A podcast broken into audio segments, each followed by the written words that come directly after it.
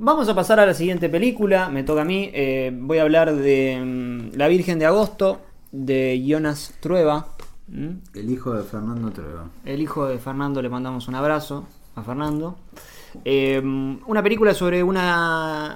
Son los días, 15 días, son, de una chica en Madrid viviendo...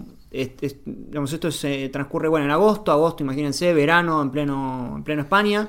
Eh, la chica va a conocer, voy a contar como una trama que no llama la atención. La chica va a conocer amigos, va a conocer gente nueva, va a conocer eh, jóvenes, eh, va a tener un departamento, después va a tener otro, y a eso es toda la película. No la ve nadie, dicho No. así, realmente. Es una de esas películas eh, que Retrato intimista. Claro, que parece como, sí, como... Bueno, no sé, eh, Frances Ha es un poco eso también. Mm, sí. es una, una chica en Nueva York, conoce gente Y la eh, típica slice of life. Exacto. Entre comillas, ¿no? Sí. Sí, digamos que la película yo la, la pensaba un poco y la, la contraponía con I Was at Home Bad. Porque digamos que La del burro. Trueba, la del burro. Trueba lo que hace muchas veces es eh, dejar el plano fijo y que los personajes hablen y que los personajes se, muevan dentro de la escena, pero la cámara no, no se mueve. La diferencia entre las dos cosas es que una, digamos, es hiper solemne y directamente no es que no hay trama, sino que directamente es todo cualquier cosa. En cambio acá no hay trama, pero sí se sigue, digamos, cierto, si queremos, ¿no? Como una correspondencia dentro de la escena.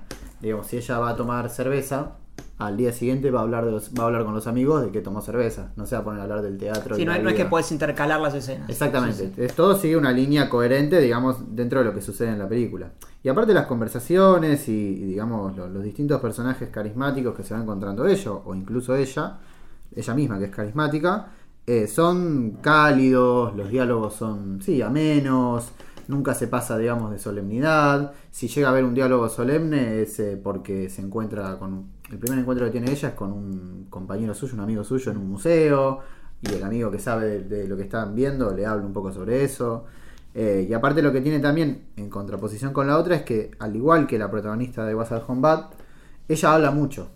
Eh, ella es una persona que se pone, te juntás con ella y no para de hablar en todo momento. Incluso se lo hacen notar varias veces. Pero repito, siempre manteniendo una, una sensación amena y de calidez dentro de las conversaciones. Les hago una pregunta. Yo, ni, Juanma ni, ni un servidor este, la vimos. ¿Por qué ver la Virgen- las vírgenes de agosto? Que- Eh, Hay una... eh, creo que la, la diferencia de entre esta película y como que te diga... Porque dicho así también puede ser una Linklater, ¿no? Puede ser una... ¿Qué la hace particular? Es como- Y que de alguna forma termina como re- readaptando eh, el mito ya de Adán y Eva dentro de como la sociedad contemporánea, digamos, Sí. en, en, en- en Sí, plena la España. modernidad. De hecho, el personaje, bueno, como lo más obvio es que el personaje se llama Eva, pero bueno, Eva es un nombre, ¿no? Mm. Es un nombre, digo. Eh, y a, pa- a partir de, esto, a- de todos estos días, bueno, ahora vamos viendo que en esos aparentemente 15 días normales de agosto, bueno, van sucediendo un par de situaciones, va a conocer a un tipo con barba, va, va a con- va a haber, eh, eh, no sé cuánto puedo contar, pero, Pero digo, al respecto. es una película que se mueve mucho por fiestas también. digamos, Es una ¿no? película que se mueve mucho por fiestas, con eh, no- diálogos... Todas las noches ella sale. Sí, digamos. sí, que además... eh, ¿Y qué pasa con la- las fiestas, por ejemplo? Digo, que. mm, eh, por ejemplo, en otro momento hablábamos, Sí. eh, creo que les hice la misma pregunta de- con respecto creo que a, los, a los cuadros en Portrait. sí. Eh, hay una diferencia entre las fiestas, digamos, se descubre algo nuevo de algún personaje. Sí, digamos que Eh, ella va intercalando sus amistades, va conociendo nuevas personas a través de las fiestas. Digamos que las fiestas le, le sirven a ella como un símbolo de unión que después termina de concretarse en un puente. Hay Mm. la unión final, digamos, la unión de la última persona que conoce y la más importante es en un puente. Mm. Y las fiestas van intercalando, se van intercalando. Incluso, digamos, que, que empiece en un museo, que es como un lugar donde uno pensaría que nadie se va a enfiestar, en un Sí. museo, y después vaya pasando gradualmente a los otro tipo de fiestas, eh, tiene un sentido. Y lo que pasa también en las fiestas es que ella nunca termina de encontrar un lugar, verdaderamente. Es como que, en realidad, ella es, el, es como un centro que termina uniendo a los demás y no une a ella. Por ejemplo, ella conoce a una vecina en un momento que no puede abrir la casa, no puede abrir la la puerta de su casa porque ella está cuidando una casa en Madrid, que no lo decimos. Y a la vecina después se hace amiga de ella y la lleva a una fiesta. En la fiesta la amiga de ella se hace amiga de otra amiga de ella y juntos terminan, nada, se, dan un beso la- las dos mujeres esas. Pero ella se, se mantiene siempre en el margen. Claro. En cambio, al final, cuando ella se encuentra con un tipo, bueno, en- digamos en el final, cuando ella se va de una fiesta y conoce a esta persona importante y no está más en una fiesta, ahí ella actúa como se produce la propia unión de ella, digamos. Hay también eh, esto que decíamos del eh, como de Adán y Eva y de, y de tratar de, de- de traerlo al, al mundo contemporáneo y demás. Hay, eh, sobre el, el comienzo, cuando está en el departamento, hay un hombre eh, Al que le cuida la casa. que cuida la casa, donde se ponen a hablar así como de películas, algo así. Eh, y el tipo le dice, a mí lo que me gustan son las comedias de, de Hollywood del 40 Sí, de los 30. de los 30, 40, porque esas son las que, eh, a, pe- a pesar de que todos hablan maravillas de, no sé, de todo lo que vino después, eh, o que las trataban como banalmente, eh, dentro de esa comedia, dentro de esa cosa como liviana, había, digamos, había, se, se contaban cosas que suceden hoy en día, ¿no? Y de esa forma ya te, como que te tira la primera punta de, bueno, ojo que no solamente son 15 días de una chica en Madrid, que puede Claro. haber algo más atrás. Pero no, no se termina volviendo porque uno pensaría que ese tipo de diálogo podría estar en una como de Godard, ¿no? Como el póster. Como Hablo de Hollywood del 30 como para un póster. Pero después ella, bueno, por ejemplo, va al cine y ningún personaje más empieza a hablar así del cine. No es que va con el portero y le dice, che, el portero me vi eh, Bringing on Baby ayer. No, es, es solo ese tipo que, ese personaje que dice soy fanático de esas películas y empieza a comentar. Así como Porque también... ella, es- ella es actriz. Ah, ella es actriz, es verdad. Che, y desde lo, desde lo visual, por ejemplo, en utilización así muy particular, por ejemplo, en Angélica, que no mencionábamos, hay un trabajo muy importante con el verde, el rojo y los, ciertos colores muy importantes que en Angélica re- resaltaban, si querés, cuando aparecía la madre, en contraposición a cuando estaba ella, que era todo muy eh, neutro. Sí. Este, hay algún trabajo así aquí, o con colores o con eh, montaje. Así a priori te diría que entre el día y la noche es el, digamos, como lo más, los dos Mm. polos que más se trabajan en ese sentido. Es una película muy colorida, donde todos, al, al transcurrir en verano se da mucho más suelto esto de que, bueno, ella siempre está vestida de rojo, con unos shorts, eh, no sé, blancos o verdes, y, el, y la iluminación del sol que entra por la ventana, ¿no? Es como muy...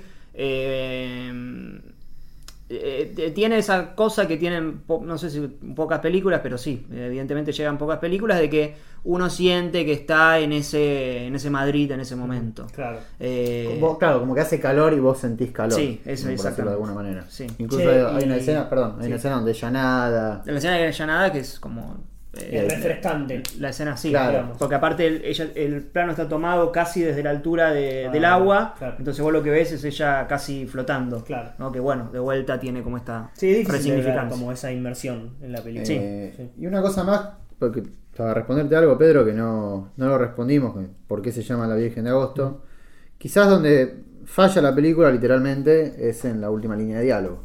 Sí. Eh, no lo vamos a decir, pero si por momentos la película le escapa a ciertas alegorías porque está justificado a partir del personaje que lo dice, por ejemplo, el que cuida el museo y qué sé yo, en el final un personaje random, eh, que no voy a decir quién es, pero un personaje random que no tiene por qué decir eso, Tiene una sentencia. Claro, dice, no lo voy a decir, pero dice, ah, es como esto. Claro, y, ah, ok. y termina la película. Mm. Pero igual, nada, es una línea de diálogo que tampoco la, la destruye por completo. Pero es como, bueno, El tema es que en general los terceros actos se utilizan para, para esgrimir, si querés, una mirada al mundo o ver dónde se posiciona la puesta en escena o el director respecto a lo que contó. Ese momento más factible a tener este tipo de. Claro, este, y cuando digo, y cuando evidencia, si querés, el, el subtexto de la película en el tercer acto, es como y un poco se pasa, te que, todo pasa que es la última línea. Sí, Yo sí. no puedo cancelar una película por una No, última no, línea. obviamente No, no, pero pero no. es como lo más, si querés, eh, es, el- es la, la, la tendencia más común a alegorizar. Digamos, si, lo- pero si suele- me parece ese incluso- tipo de líneas suelen estar en, en ese momento de las películas. claro. Pero es que no me parece tampoco, qué sé yo, una línea que tire Berman. No, pero a ver, Digamos, no, no es para desacreditar eh, la Virgen de Agosto, sino que estamos viendo un- que es una situación que se da en muchas películas justo en ese momento. Claro. Lo que pasa que la línea que dice, para mí, tam- para mí necesaria, ya estaba. O sea, de- depende- siempre va a depender del espectador, ¿no? Pero para mí ya estaba claro. eh, es el título de la película. Claro. O sea, dice el título de la película. Y el título de la película. llama Eva. Ella se llama Eva. Lo sí, podemos sí. decir- Pero es el título de la película. No lo digo. Bueno. No, no, no, para, para. Eh, cuando digo que es el título de la película, es que ya, Sí.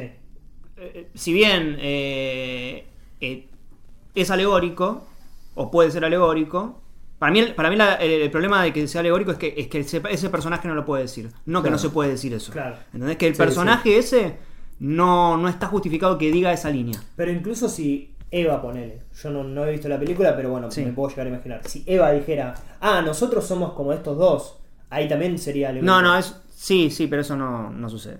Eh, Me imagino, eh, por lo que dicen, me imagino un personaje terciario, no del todo importante, Mm.